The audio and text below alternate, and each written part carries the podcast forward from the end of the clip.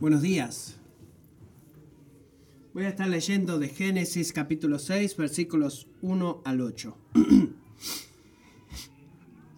Aconteció que cuando los hombres comenzaron a multiplicarse sobre la superficie de la tierra y les nacieron hijas, los hijos de Dios vieron que las hijas de los hombres eran hermosas y tomaron para sí mujeres de entre todas las que les gustaban.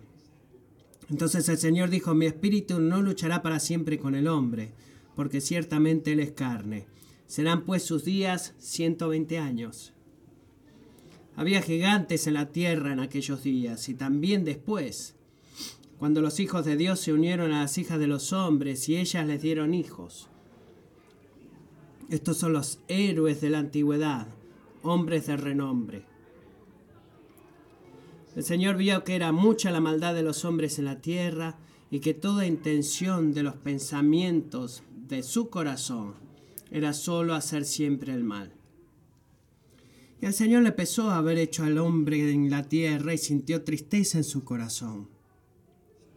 Entonces el Señor dijo, borrearé de la superficie de la tierra al hombre que he creado, desde el hombre hasta el ganado, los reptiles y las aves del cielo porque me pesa haberlos hecho. Pero Noé halló gracia ante los ojos del Señor.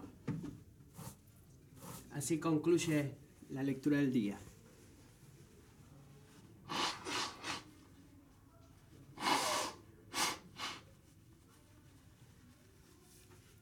Espérame, Mati.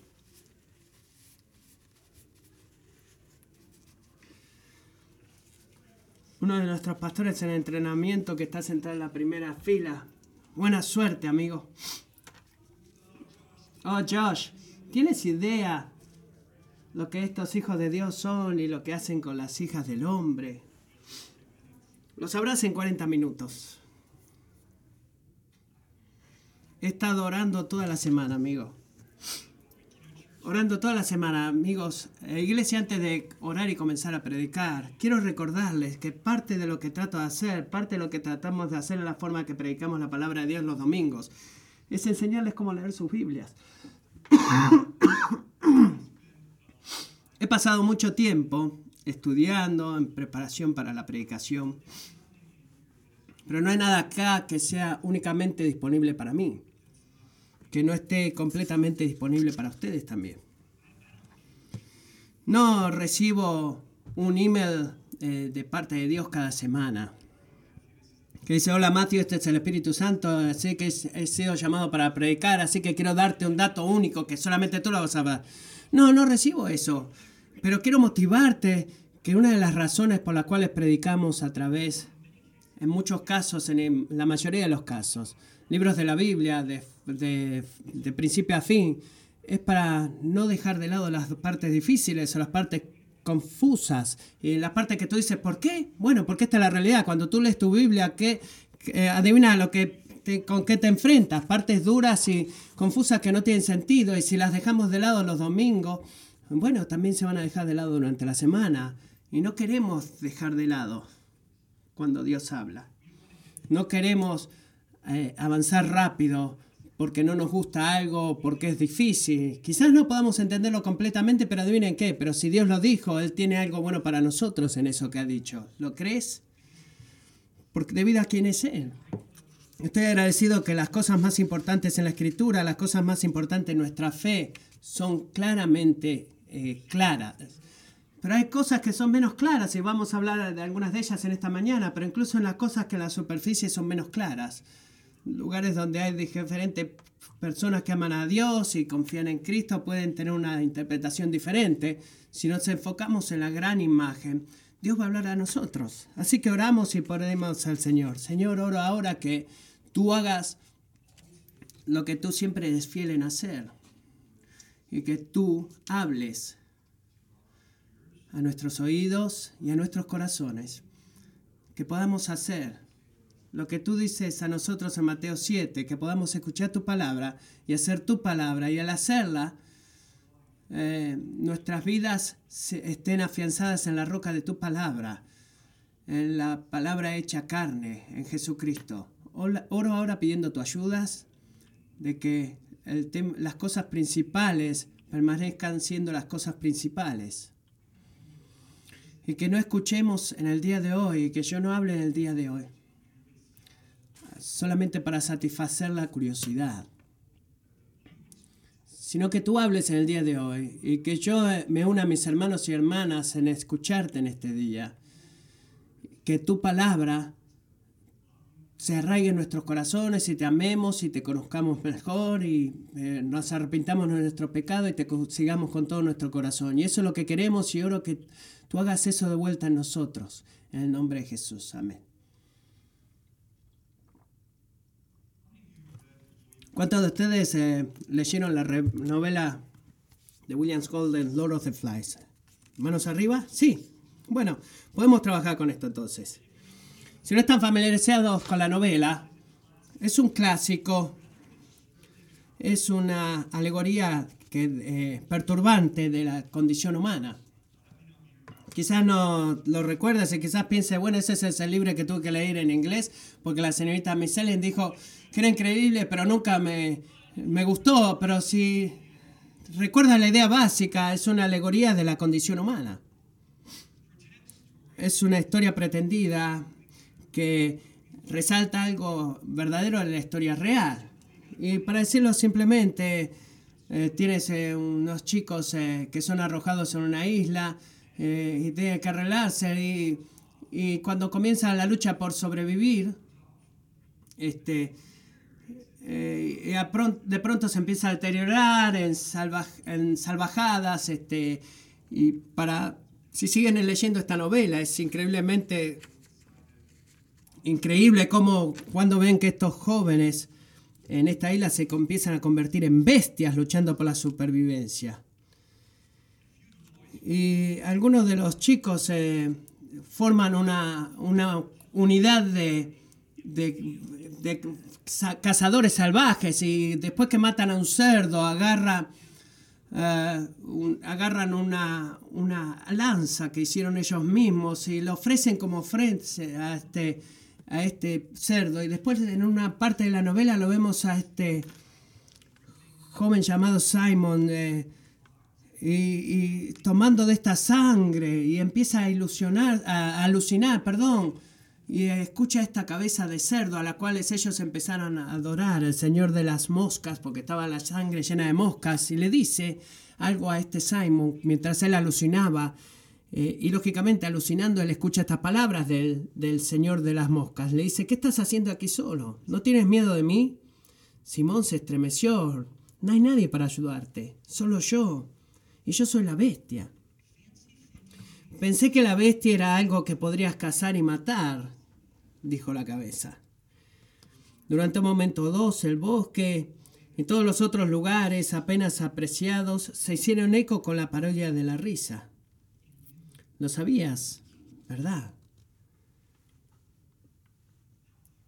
Soy parte de ti, le dice la cabeza.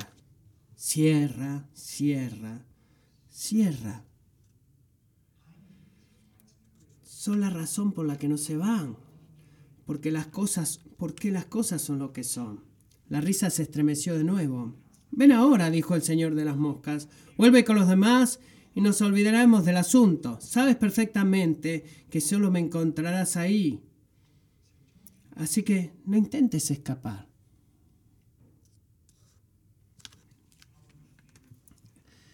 Es quizás la parte, mi parte favorita en todo el libro. Y la razón, amigos, es porque el mensaje esencial del libro de Goldens es que como hombres, tú y yo no somos naturalmente eh, inclinados a lo bueno. Estamos naturalmente inclinados a lo malvado, a lo malo. La ausencia de las restricciones morales de la civilización, nos deterioramos, eh, caemos en una espiral de, de crecimiento de maldad y corrupción y no es debido a las circunstancias fuera de nosotros o a nuestro alrededor, sino que es porque, como Golden lo dijo, nos, porque hay algo dentro de nosotros y eso es verdad. Y ese algo es lo que la Biblia llama pecado. Comenzando en Génesis 3, Estuvimos ahí algunas semanas atrás cuando comenzamos a adorar a Dios, sometiéndonos a Dios. En lugar de eso, nos tratamos de convertirnos en Dios desobedeciendo a Dios. Y creció exponencialmente en el capítulo 4 y alcanza la maldad del hombre, donde encuentra un pozo profundo al final del capítulo 6. Y el capítulo 6, versículo 5, que Dwayne ha leído, es uno de los, eh, una de las partes más significativas de la maldad del hombre, que dice que la maldad del hombre era grande en la tierra y que cada intención de los pensamientos de su corazón era solo hacer siempre el mal. Génesis 6, 5 acabo de leer. Algunos de ustedes quizás están sentados pensando, pastor, eso no es lo que he venido acá para escuchar. No es lo que naturalmente que venimos a la iglesia para escuchar. Queremos escuchar que Dios nos haga sentir cómodos. ¿Sabes lo que Dios quiere hacer? Quiere hacernos humildes. Queremos que Dios nos dé todo lo que necesitamos. Dios nos ama lo suficiente para para redirigir nuestras necesidades. Queremos que Dios diga, está todo bien. Dios nos ama lo suficiente para decirnos que, él, que solamente Él es bueno. Queremos que Dios diga, lo que sea que estás haciendo está bien. Pero lo que Dios da, nos ama lo suficiente para decirnos, viví, vi, morí, resucité de la tumba por ti porque tú no estás bien. Necesitas un Salvador. Yo soy tu Salvador. Así que arrepiéntete de tu pecado y sígueme. Como he mencionado temprano, hay muchas cosas en estos ocho versículos que son muy difíciles de interpretar. Y voy a ser el primero en decir que no entiendo completamente todo, pero estoy convencido que la gran imagen de estos primeros ocho versículos del capítulo 6 son muy claras. Y lo voy a resumir de esta forma, amigos. El juicio soberano de Dios sobre la excesiva maldad del hombre nos deja sin esperanza aparte de la gracia o apartados de la gracia. Y ese es el punto. Que el juicio soberano de Dios es un juicio soberano, vamos a hablar de eso, sobre la excesiva maldad del hombre, nos deja sin esperanza, sin esperanza, apartados de la gracia. y es verdaderamente importante entender. Es muy importante detenernos y lentamente considerar la naturaleza del pecado y nuestra necesidad por salvación por esta razón en singular. Por favor, escúcheme en este punto. Es importante porque tú nunca vas a poder entender la gloria de Cristo si tú no entiendes la depravación del pecado. Así que la palabra de Dios va a gobernar a este predicador este día, como debe hacerlo siempre, hablar mucho de la depravación del hombre. Pero voy a hacer eso, y el mundo hace, y mientras la palabra hace eso, para que podamos apreciar la gloria de Cristo. ¿Tiene sentido? Así que no nos apuremos en esta parte porque no se siente bien hablar de ella, porque si nos apuramos, no vamos a ver su gloria. Así que cuando Dios se detiene y dice, voy a tener una conversación honesta contigo acerca del pecado dentro tuyo, sentemos y dejemos que Él nos hable. Estos versos nos ayudan a entender, haciendo dos puntos fundacionales de doctrina bíblica, y el punto número uno es que la maldad del hombre está sujeta a la autoridad de Dios. Miremos el comienzo del capítulo 6. ¿Qué vemos aquí? Primero vienen los primeros cuatro versículos. El capítulo, el capítulo 6 comienza inocentemente, lo suficientemente inocente, eh, viendo lo que Dios nos pide a los hombres que hagamos en Génesis 1.28, de ser fructíferos y multiplicarnos. Dios nos ha dicho que hiciéramos eso y ¿qué es lo que leemos? Cuando los hombres comenzaron a multiplicarse, se ve lo suficientemente inocente sobre la superficie de la tierra, les nacieron hijas, los hijos de Dios vieron que las hijas de los hombres eran hermosas. Y tomaron para sí mujeres dentro de todas las que les gustaban. Ahora, he dicho al principio que hay muchas aproximaciones a esta parte de la identificación de los hijos de Dios. Esto dice que estos hombres de la línea de Sed de Génesis 5. Algunos dicen que son ángeles también. Y muy recientemente algunos trataron de decir que son príncipes o regidores humanos los hijos de Dios. En definitiva, creo que la segunda interpretación, que los hijos de Dios son ángeles, más persuasiva para mí, te voy a decir por qué. Tres razones. La primera, las veces este, que la frase en hebreo, hijos de Dios, aparece en el resto del Antiguo Testamento, las cuales están en los libros de Salmos y Proverbios. En esos lugares, cada vez que escuchas esa frase, el contexto claramente identifica a los hijos de Dios como miembros de la corte celestial. Cada vez. Así que, por, por ejemplo, Job 28 son los ángeles que se regocijaban cuando Dios creó las estrellas, o Salmo 29, que los hijos de Dios son las huestes celestiales, que el rey David exhortó y dice, describan gloria al Señor y alábenlo. La misma frase.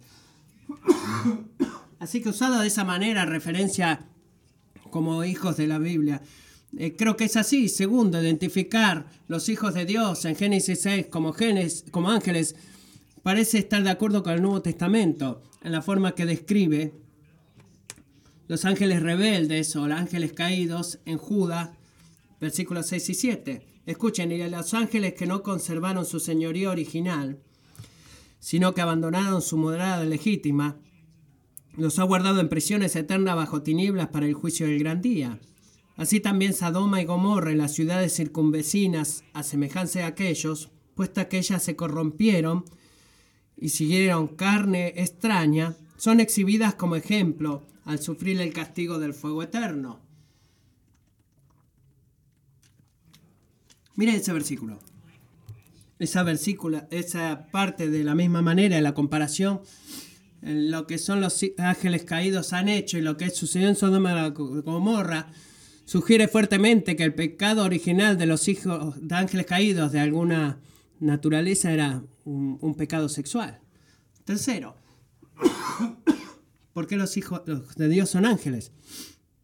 El contexto completo de los versículos 1 al 8 es uno de creciente corrupción, indicando que los hijos de Dios no están haciendo bueno, están haciendo algo malvado. Escuchen, si los hijos de Dios fueran de otra forma, como he descrito, solo seres humanos, entonces lo que están haciendo aquí eh, no tendría nada malo de lo que están haciendo, porque Dios le dijo a los hombres y a las mujeres que se multiplicaran, que tuvieran hijos y que llenaran la tierra.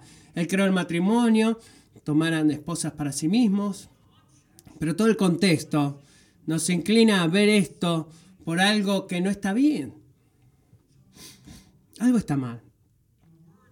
Las palabras que el versículo 2 utiliza es para describir lo que los hijos de Dios están haciendo. Son las mismas palabras que Génesis 3.5 usa para describir el pecado de Eva en el jardín. Presten atención a eso. ¿Qué es lo que hace? Eva vio que el fruto se veía bueno y lo tomó. Lo vio, lo vio que era bueno y lo comió. Mirse el versículo 2, 6.2. Los hijos de Dios vieron que las hijas de los hombres eran hermosas, se veían bien, atractivas, la misma palabra hebrea, y tomaron para sí. No creo que ese paralelo sea un accidente, amigos. Los que los hijos angelicales de Dios están haciendo no está bien, es horriblemente malo. Si bien el versículo 4, ese versículo clarifica el problema. Los hijos de la, de la de Dios vinieron a los hijos de la tierra, perdón, a los hijos de los hombres y tuvieron hijos. Y esa es una perversión al mandato original de Dios de sus criaturas de reproducirse de acuerdo a su especie. Y ya sea que los ángeles caídos estaban usando sus propios cuerpos, participando de una unión ilícita con los hijos de los hombres, las hijas de los hombres, o posesionar el cuerpo de otro hombre, como demonios en el Nuevo Testamento no lo sabemos, no sabemos la dinámica física acá, pero la Biblia no nos dice, pero lo que sí sabemos es que hay una perversión sexual terrible eh, en este pasaje. Y queremos saber cómo hicieron eso, cómo pudieron llegar a conseguirlo. No es el tema principal que Dios quiere que sepamos. Cómo estos ángeles se unieron a las mujeres. Lo que Dios quiere que sepamos es que podamos ver la rebelión espiritual eh, que se ve en esta unión ilícita. Miren el versículo 3, miren el versículo 3. La consecuencia, Dios inmediatamente trata al, al, pecado de una forma directa. Y, el, y, esto que vemos acá es el motivo del pecado, eh, el motivo original para el pecado. El Señor dice, mi espíritu no luchará para siempre con el hombre, porque ciertamente él es carne. Serán pues sus días 120 años. y ahí se detiene. Perdón. Piensen conmigo en esto. ¿Qué es lo que motiva el pecado de Eva en el jardín del Edén, ahí en Génesis 3? ¿A ella le gustaban las manzanas o ese fruto? No. Ella quería ser como Dios. Como Dios. quiero ser infinita, quiero ser eh, moral, quiero crear, crear vida por mí misma, no quiero la necesidad de recibir de Él, quiero hacerme a mí misma Dios.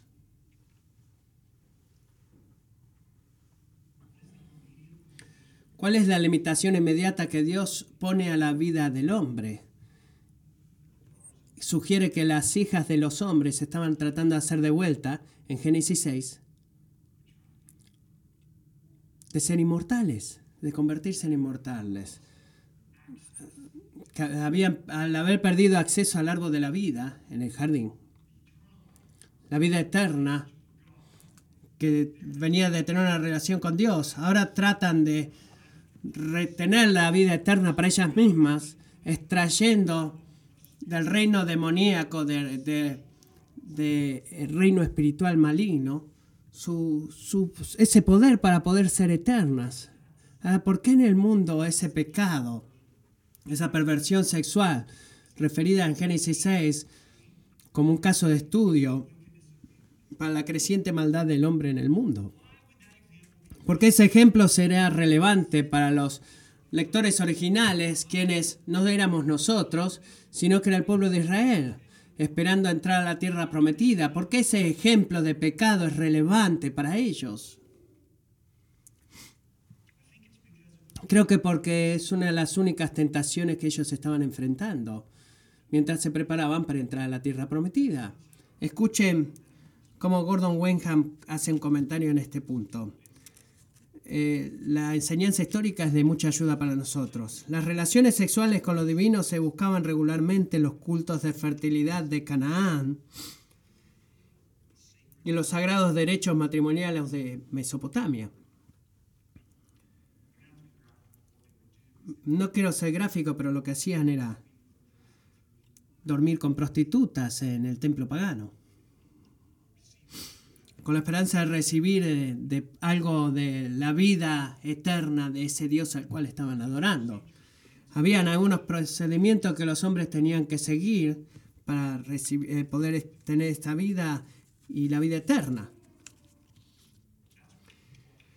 En eso estaban llegando estos eh, los judíos. Amigos, creo que hacemos exactamente lo mismo que Israel estaba tentado a hacer cuando nosotros miramos a la actividad sexual y a la experiencia sexual para que nos den vida en lugar de buscar a Dios para la vida. Y también tú puedes seguir haciendo eso incluso como una persona casada.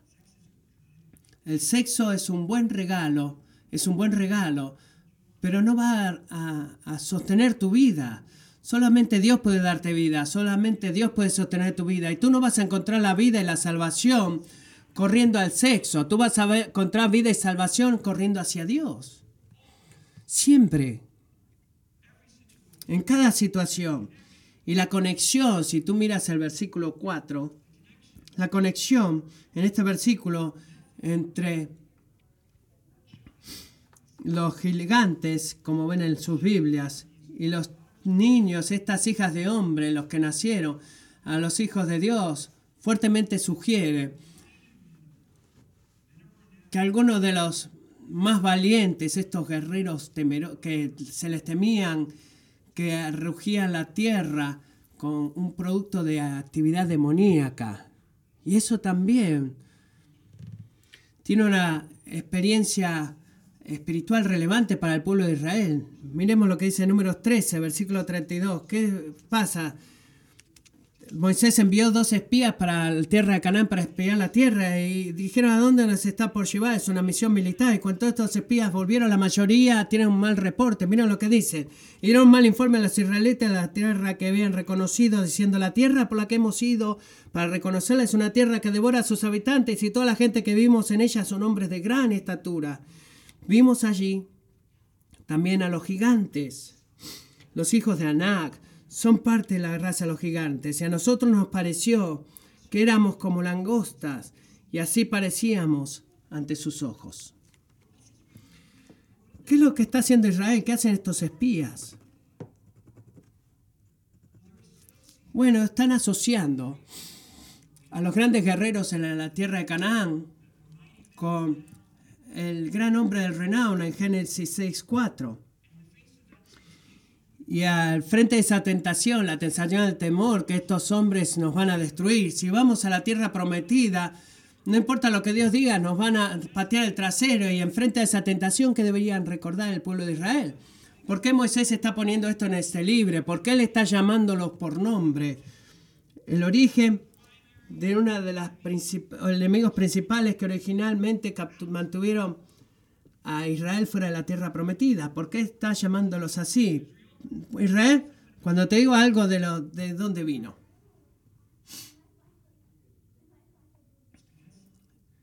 Es debido a porque Moisés está escribiendo este libro para que los israelitas recuerden lo mismo que nosotros necesitamos recordar, que es esto.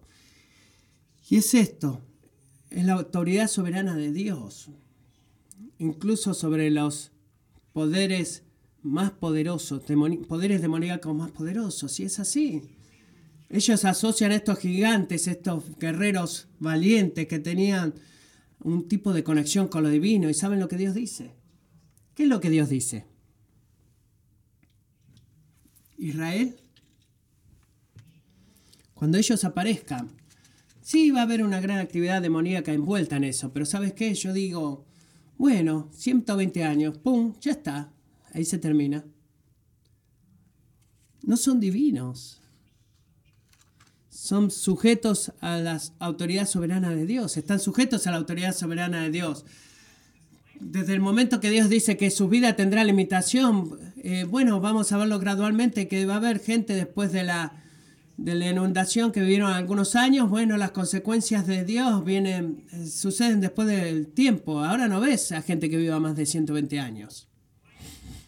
¿Por qué sucede así? Bueno, eso es porque servimos a un Dios que está eh, increíblemente comprometido en humillar el orgullo del hombre y nos enseña esto de que incluso en nuestras vidas no somos inmortales, somos mortales, somos carne. Y solamente disfrutamos de la vida el grado de que Dios sostenga nuestras vidas, y es lo que significa ser criaturas, eh, encontrarnos en una vida inmortal, eh, apartados de Dios, incluso unidos a poderes inmortales supuestamente, o poderes de la maldad, porque los poderes de la maldad están sometidos a la soberanía y autoridad de Dios. No tenemos vidas en nosotros mismos. No podemos decir cuántos días vamos a vivir. Dios es el que lo dice. es el soberano, donde su autoridad es suprema y donde el hombre malvado busca la inmortalidad, apartado de Dios. Dios lo detiene en su búsqueda, cada vez. Cada vez. Él ha puesto una barrera que no pueden cruzar y tenemos que recordar eso, amigos. ¿Por qué? Necesitamos recordarlo porque los poderes de la oscuridad, la malvada, a menudo, a menudo parece salirse con la suya en esta vida. Y dice, ¿dónde está Dios? ¿Por qué eso sigue sucediendo en Siria, por ejemplo? ¿Por qué esto está sucediendo en mi familia? ¿Por qué se ve como que en cualquier lugar que vea maldad y, eh, y sigue siendo creciente? Y bueno, en algunos aspectos porque lo es. Y Dios nos advierte, pero nos advierte y nos reconforta a través de este versículo, que los poderes de la, de la oscuridad que, que parecen este, encontrar poder en el pecado, no durarán para siempre. Hay una barrera y representa la autoridad de Dios. Salmo 73, 18. Ciertamente tú los pones en lugares resbaladizos, los arrojas a la destrucción. Como son destruidos en un momento, son totalmente consumidos por terrores repentinos, como un sueño del que despierta, oh Señor, cuando te levantes, despreciarás su apariencia, hablando de la maldad, del malvado. El malvado es como una brisa para para Dios, un sueño. La maldad del hombre nunca guía a la vida eterna porque está sujeta a la autoridad soberana de Dios. Ese es el punto número uno. Punto número dos. La segunda cosa que debemos ver acá. Enfoquémonos versículos 5 al 7. La maldad del hombre está sujeta a la autoridad de Dios, pero también la maldad del hombre está sujeta al juicio de Dios bajo su autoridad, está sujeta al juicio de Dios. ¿Por qué hago este punto? Bueno, lo hice porque tú puedes concluir, tú puedes llegar a la conclusión de que la respuesta de Dios en versículo 3, de que Dios limita o Dios controla la maldad, pero de alguna manera su poder ha quedado corto de poder traer, eh, traer esa maldad a un fin. Como que Dios puso una línea defensiva y tiene todas estas líneas y está tratando de, bueno, a ver si puedo retenerlos, que solamente la maldad dure 120 años en cada persona. Y no, no es así, ese no es el caso para nada. Mira el versículo 5. El Señor vio que era mucha la maldad de los hombres en la tierra y que toda intención de los pensamientos de su corazón era solo hacer siempre el mal. Si tú miras por un versículo, un resumen de un versículo, de todo lo que la Biblia enseña acerca de la doctrina del pecado. Aquí lo tienes. Ahí, versículo 5. Y vamos a quedarnos un ratito en este versículo. Queremos entender lo que Dios está revelando en el versículo 5, lo que Dios está asegurando en el versículo 5, cómo necesitamos responder al versículo 5. Así que voy a hacer algunos puntos solos del versículo 5 que nos ayuda a entender esta maldad del hombre, la cual es, eh, está sujeta al juicio de Dios. Punto número uno, o A. Nuestro pecado, nuestra maldad, siempre es visible. Y he pensado en esto, ¿por qué lo digo? Bueno, mira el versículo 5. En el principio dice, el Señor vio que era mucha la maldad de los hombres. Perdón, dijo el Señor supo, el Señor escuchó que la, eh, o encontró, se le reportó a él, descubrió que la maldad, que era mucha la maldad de los hombres. No, dice que el Señor vio que era mucha la maldad de los hombres en la tierra. Él la vio. Amigo, cada maldad, cada pensamiento malvado que alguna vez cruza tu mente, cada palabra malvada que alguna vez has hablado, cada cosa incorrecta que alguna vez hayas hecho, tuvo lugar bajo la vista del Dios Todopoderoso.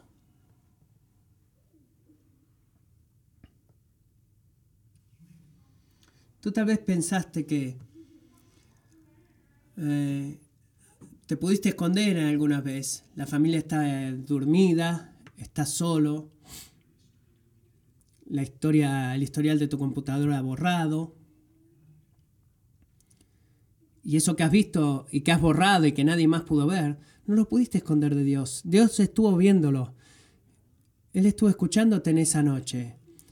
Él estaba prestando una cuidadosa atención y observándote cuidadosamente. Hebreos 4:13. No hay cosa creada oculta a su vista, sino que todas las cosas están al descubierto y desnudas ante los ojos de aquel a quien tenemos que dar cuenta. Y eso no solamente incluye la maldad que tú hayas hecho, sino que también incluye la maldad que se ha hecho hacia ti también. Eso también es expuesto y visto, visto. Salmo 10, 11 al 14. El impío dice en su corazón, Dios se ha olvidado, ha escondido su rostro, nunca verá nada. Y en el 14 dice, tú lo has visto, porque has contemplado la malicia y el maltrato para hacer justicia con tu mano. Escuchen, cuando otra persona a propósito peca contra ti, ¿cómo te sientes que está haciendo?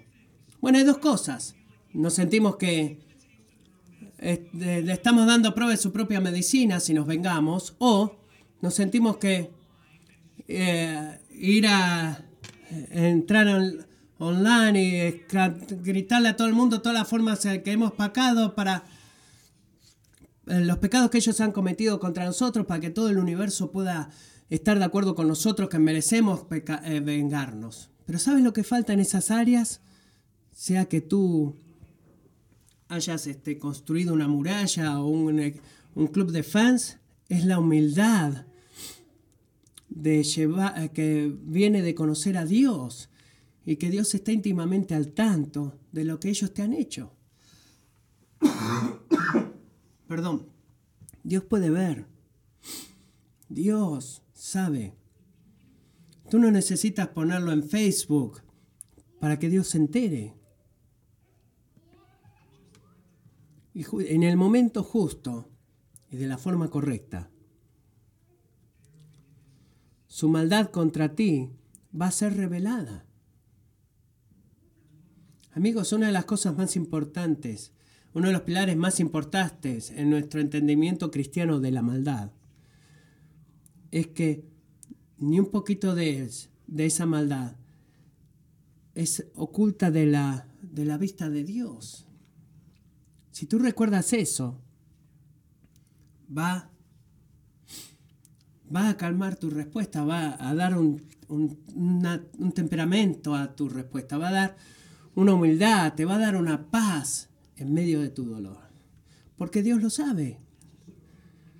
Y es una advertencia soberana si tú pecas y un confort increíble cuando alguien peca contra ti. El pecado siempre es visible. Sigo en el versículo 5. Nuestro pecado es principalmente interno.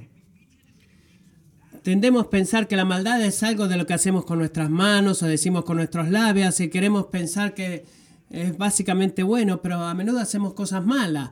Pero no es la perspectiva de Dios. La maldad no es algo que hacemos, es más que nada es algo que somos. En otras palabras, pecamos porque somos pecadores. No solo hacemos acciones externas de nuestra maldad, sino que son los deseos internos de nuestra maldad. Santiago 4.1. ¿De dónde vienen las guerras y los conflictos entre ustedes? No vienen de las pasiones que combaten. No es de esto de que las demás personas hacen siempre algo malo en contra tuyo. No. Dice no viene de las pasiones que combaten en sus miembros. Ustedes codician no tienen, por eso cometen homicidios. Son envidiosos y no pueden obtener, por eso combaten y hacen guerra. Esa pequeña frase en medio del versículo 5, los pensamientos del corazón, es tan importante, iglesia. Es tan importante porque nos recuerda que nuestra rebelión contra la autoridad de Dios, nuestra pasión de hacer las cosas a nuestra manera en lugar de a la manera de Dios, comienza en el nivel de los pensamientos de nuestro corazón los deseos en mi corazón. Déjenme darles un ejemplo. Y ustedes pueden orar por mí o después como por el resultado. Si yo respuesto al pecado de la inmadurez a la luz de mis tres hijos con ira, el problema no es simplemente de que me he enojado. El problema es que amo mi propio confort más de lo que amo a Dios. Déjenme explicarles. Si yo verdaderamente amo a Dios, voy a reconocer que su inmadurez como una, un momento de increíble para el ministerio que Dios me ha dado. O puedo experimentar el gozo de ser usado por el Señor para hacer que mis hijos que se conviertan en todo lo que Dios los ha creado para hacer y me gustaría que ellos pudieran hacerlo automáticamente. Pero cuando no amo a la persona de Dios supremamente. No festejo la misión suprema de Dios, que es estar, eh, darme esos momentos de ministerio y castigo a mis hijos por haber violado la paz y silencio del reino de Matthew con algunas palabras que les recordaron que deben irse de vuelta a adorar al trono de mi confort personal. Creo que su risa es señal de que han estado en esa posición como yo. ¿Por qué menciono eso? Porque ilustra algo de que mi pecado, nuestro pecado, es principalmente interno. Es algo en el corazón. No es algo que podemos eh, eh, intentar cambiar nosotros solos, debemos que Dios cambie nuestros corazones. Y esto es lo último que el versículo 5 nos enseña acerca del pecado.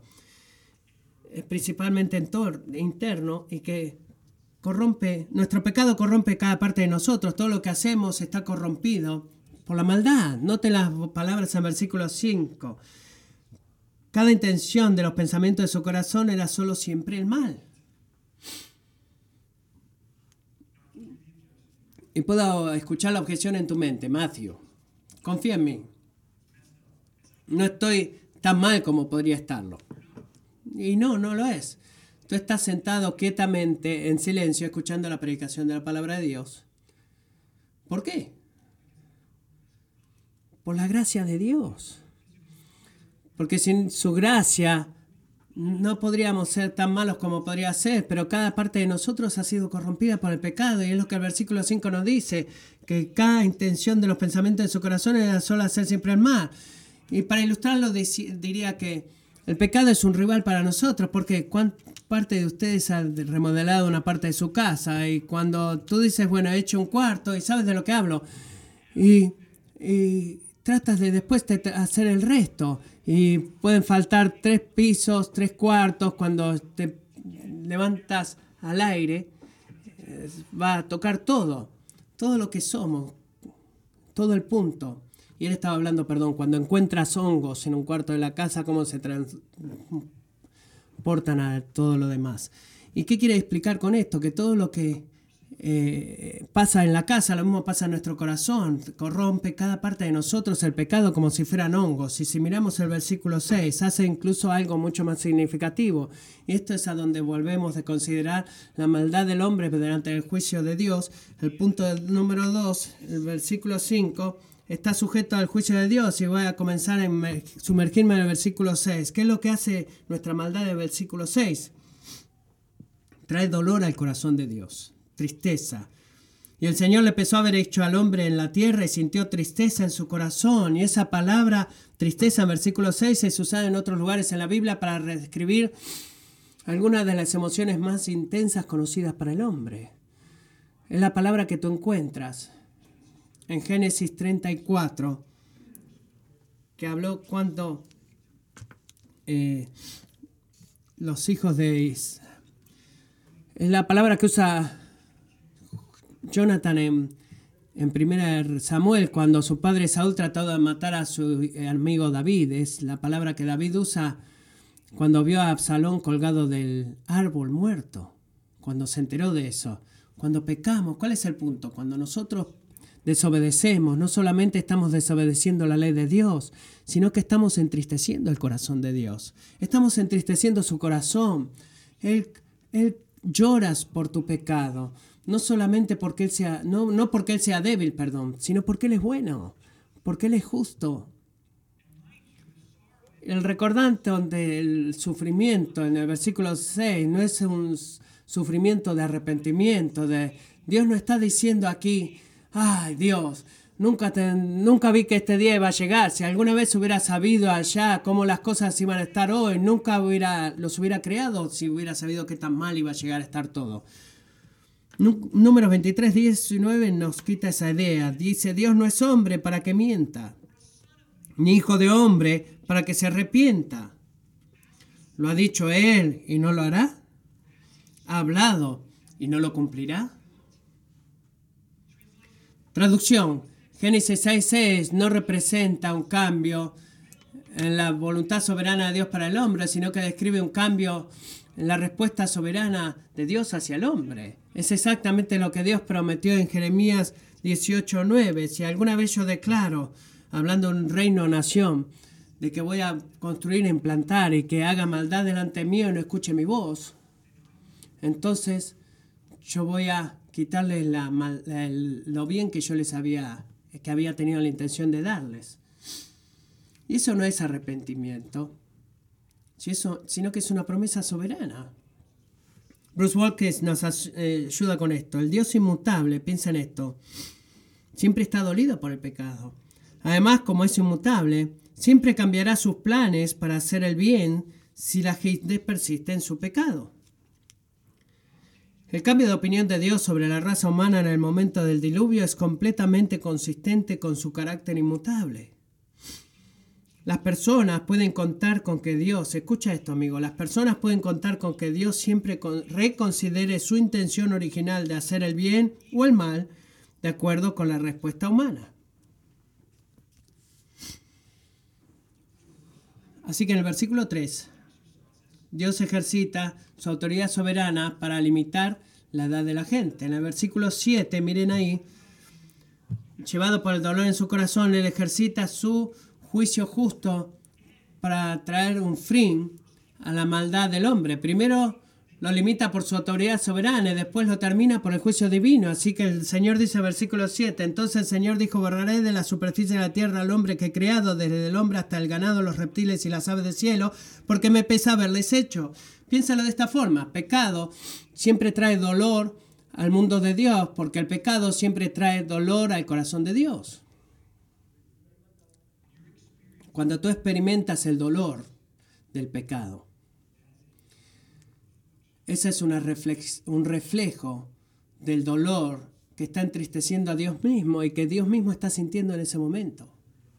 Tú no estás solo. Y el Señor eh, es bueno en sus promesas y lo vamos a ver el próximo domingo. En el capítulo 7 Él destruye cada criatura viviente con un, con un diluvio. ¿Por qué? Porque es un Dios justo, es un Dios justo, amigos. Y Él no puede y Él no va a permitir que la maldad queda sin castigo. Deuteronomio 7:9. Reconoce pues que el Señor tu Dios es Dios. Esto es lo que lo hace Dios, amigo. El Dios fiel que cumple su que guarda su pacto y misericordia hasta mil generaciones con aquellos que lo aman y guardan sus mandamientos. ¿Y qué más? Típicamente nos detenemos ahí. Pero Dios no se detiene ahí. El versículo 10 dice, para el que lo odia, le da le da el pago en su misma cara, destruyéndolo y no se tarda en castigar al que lo odia. En su misma cara le dará el pago.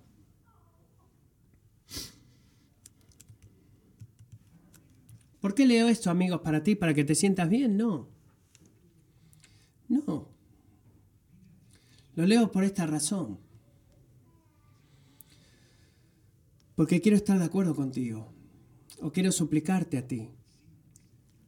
Si tú estás guardando un pecado secreto en tu corazón, si ahora mismo tú estás rechazando a arrepentirte de lo que tú sabes que está mal y estás inclinado al pecado en lugar de estar inclinado a Dios, sabe esto.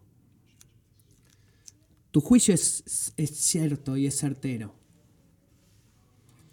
Dios no te va a ignorar. Dios no va a pasar sobre ti. Dios te va a destruir. Si no sea en esta vida, en la vida por venir. Así que te suplico, te imploro, amigo, arrepiéntete antes de que sea tarde. La maldad del hombre está sujeta al juicio de Dios y ese juicio no es una idea, no es una noción, no es un ídolo, o una amenaza de un ídolo. El juicio de Dios es tan real como la silla en la que está sentado ahora mismo. Y hablando de todas las palabras rechazadas en su autoridad, el Señor dice en Salmo 94, 23, Él ha hecho volver sobre ellos su propia iniquidad y los destruirá en su maldad. El Señor nuestro Dios los destruirá. La maldad del hombre está sujeta a la autoridad de Dios, la maldad del hombre está sujeta al juicio de Dios. Como Alan Ross dice, uno no se vuelve como Dios al rebelarse contra Dios. Y uno no puede rebelarse contra el orden de Dios y sobrevivir. Así que, ¿a dónde nos deja eso? ¿En dónde nos deja eso, amigos? Aquellos puntos nos dejan sin esperanza, y sin Dios en el mundo, nos queda esperanza para nada, para una pequeña cosa que dije al, mismo final como el Señor lo dice. Mira el versículo 8. Y esto es lo máximo, el pináculo máximo de este versículo. de esta parte de la escritura. Pero Noé halló gracia ante los ojos del Señor. Noé encontró gracia ante los ojos del Señor. Hay una cosa y solo una cosa que nos sostiene y mantiene nuestra eh, esperanza, hombres malvados y mujeres malvadas como tú y yo, que estamos bajo la autoridad de Dios soberano y bajo el juicio soberano de Dios. ¿Y sabes cuál es esa esperanza que nos tiene? Es el favor inmerecido de Dios. Es una cosa que, que tú puedes tener. Solo una cosa. Tú no tienes nada más. Solo eso. El favor inmerecido de Dios. No es el foco de este pasaje, porque, eh, por eso no ha sido el foco de este sermón. Pero brilla al final de este pasaje y nos hace ansiosos de, descubrir lo que Dios hizo con Noé en los próximos capítulos y lo que Dios hizo por Noé es un milagro, un milagro de lo que es la gracia de Dios. Pero ¿sabes cuál es un mayor milagro de gracia? Es el milagro en el cual lo libera a Noé, el Evangelio de Jesucristo. No solamente escuchamos del favor de Dios, le, leemos perdón, de alguien que recibe el favor de Dios, sino que nosotros mismos recibimos el, el favor de Dios como regalo de Dios. Tritos 3 3. Porque nosotros también en otro tiempo, como la gente en este pasaje, éramos necios, desobedientes, extraviados, esclavos de deleites y placeres diversos, viviendo en malicia y envidia, aborrecibles y odiándonos unos a otros. Pero cuando se manifestó la bondad de Dios, nuestro Salvador, y su amor hacia la humanidad, Él nos salvó. No por las obras de justicia que nosotros hubiéramos hecho. Versículo 5, amigos, no hace no hace obras de justicia, pero de acuerdo a su propia misericordia. Él nos sobornó por las obras de justicia que nosotros hubiéramos hecho, sino conforme a su misericordia, por medio del lavamiento, la regeneración y la renovación por el Espíritu Santo, que Él derramó sobre nosotros abundantemente por medio de Jesucristo nuestro Salvador, para que justificados por su gracia fuéramos hechos herederos según la esperanza de la vida eterna. Escuchen el favor inmerecido de Dios en Jesucristo, que ha sido derramado sobre ti, no es una garantía universal. Lo que acabo de leer no quita toda la verdad acerca de nosotros que hemos visto en Génesis 6. ¿Por qué? Porque ese evangelio, esa oferta, el favor de Dios en Jesucristo, debe ser recibido por fe. Debes arrepentirte de tu pecado y confiar en Jesús. Debes detenerte de tratar de creer crear la vida por ti mismo y confiar en Jesús que te dé la vida. Y si tú haces eso, amigo, si tú haces eso, entonces sabe esto. Si tú has hecho eso y o lo haces hoy, hay gracia en Cristo que es más grande que todo tu pecado. Y hay un poder limpiador en la sangre de Cristo que es más grande que todo tu pecado. Y hay una seguridad del favor eterno de Dios en Cristo que es más grande que todo tu pecado. Así que permite la, certeza del juicio de Dios para enviarte corriendo hacia Jesús. Corre hacia Cristo y sigue huyendo y sigue corriendo y sigue corriendo hacia Jesucristo. Hasta el día en el cual la autoridad soberana de Dios y el juicio justo de Dios asegure que el pecado y la maldad ya no existen. Ay, perdón, oremos. Señor Jesús, te doy gracias que tú nos amas lo suficiente para llamar nuestra atención.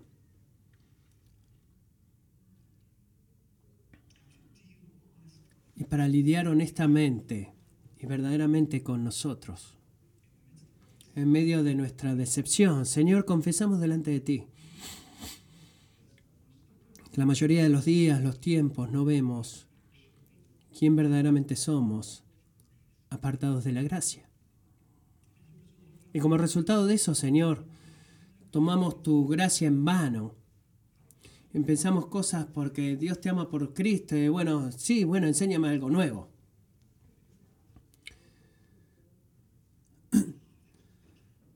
Y Padre, eso es, somos malvados. Es una percepción malvada. No merecemos nada bueno de ti.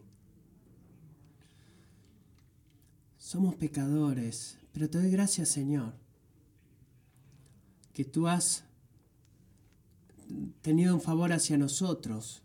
Y oro que confesemos, mientras confesamos nuestro pecado a ti ahora a través de esta canción. Que en lugar de tratar de crear la vida a través del pecado, incluso el pecado sexual, que en lugar de eso corramos a ti y hagamos, de, clamemos a ti, clamando por tu favor, porque detrás de tu, aparte de tu favor no tenemos esperanza. Y ayúdanos a orar eso ahora en el nombre de Jesús. Amén.